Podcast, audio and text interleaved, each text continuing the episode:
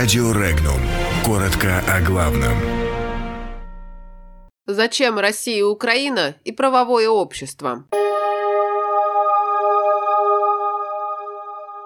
США приостанавливают воздушное сообщение с Венесуэлой. Европейский суд по правам человека вводит двойные стандарты.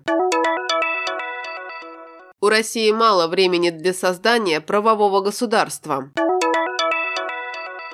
России без транзита через Украину придется строить «Северный поток-3». Дальневосточники предлагают упразднить Минвосток развития.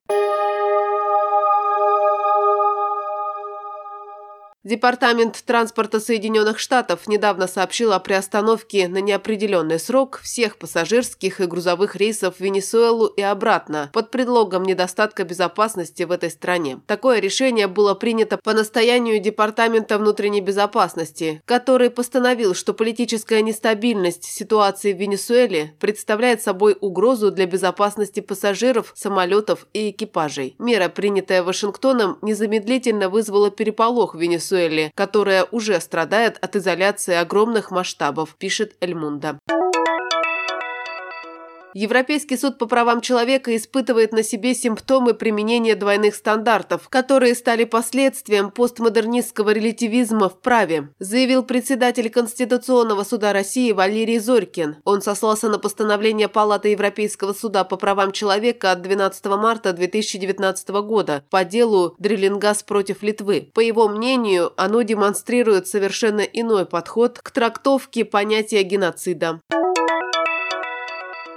У России осталось совсем немного исторического времени, чтобы, наконец, построить правовое общество с равенством всех перед законом и судом. Потому что этого так и не удалось сделать на руинах социализма, заявил председатель Конституционного суда России Валерий Зорькин. Дополнительную сложность для России представляет современный кризис права, считает Зорькин, который имеет свои корни в философии постмодернизма, где нет места базовым правовым понятиям истинности, объективности, справедливости, так как все мнения имеют право право на существование. Все одинаково правильны и неправильны, все необязательны. Он убежден, что неограниченный плюрализм культурных и моральных норм ведет к хаосу общественной жизни.